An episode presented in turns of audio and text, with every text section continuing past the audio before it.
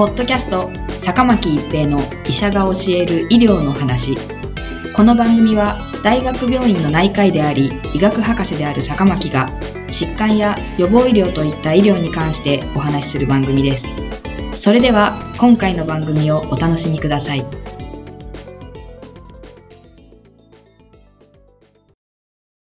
皆さんこんにちは、坂巻一平です。ポッドキャスト、坂巻一平の医者が教える医療の話。今回はオンライン診療です。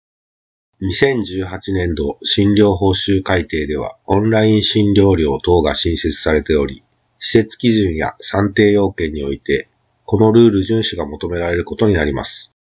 このルールにのっとって、オンライン診療を行っていれば、医療法、医師法等に抵触しないことになります。すなわち、医師法第20条に規定される無診療治療には該当しないことになります。厚生労働省は2018年3月9日に開催された情報通信機器を用いた診療に関するガイドライン作成検討会で、オンライン診療の適切な実施に関する指針案を提示し、これに基づいた議論が行われています。指針案では、まずオンライン診療について基本理念を確認しています。医師と患者の直接的な関係が構築された中で実施できるもので、初診は対面診療が原則となり、その後も同一医師による対面診療とオンライン診療の組み合わせが求められる。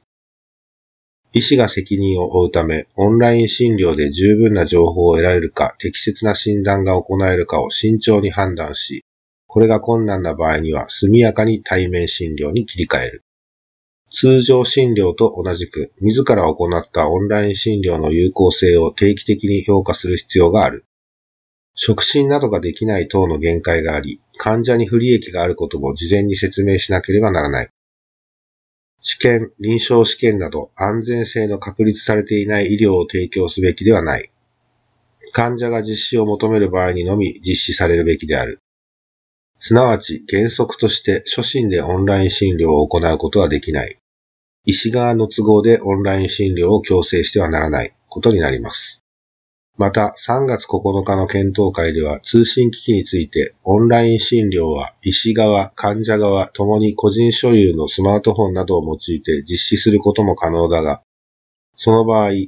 両側の端末において本人認証やウイルス対策ソフトの導入などを行うとともに、通信の暗号化や適正な認証などを可能とするシステムを介することが必要ではないか、このような考えを示しました。しかし、電子カルテなどと接続したオンライン診療を行う場合には、情報漏洩等のリスクが飛躍的に高まるため、患者、医師ともに自己所有のスマートフォン等を用いることはできず、強固なセキュリティの確保が求められるといった考えも示しています。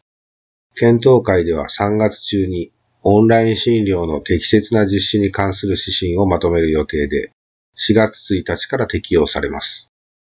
オンライン診療が地域医療や僻地医療の問題の解決策の一つになるかもしれません。ポッドキャスト、坂巻一平の医者が教える医療の話。今回はオンライン診療でした。ありがとうございました。ポッドキャスト坂巻一平の医者が教える医療の話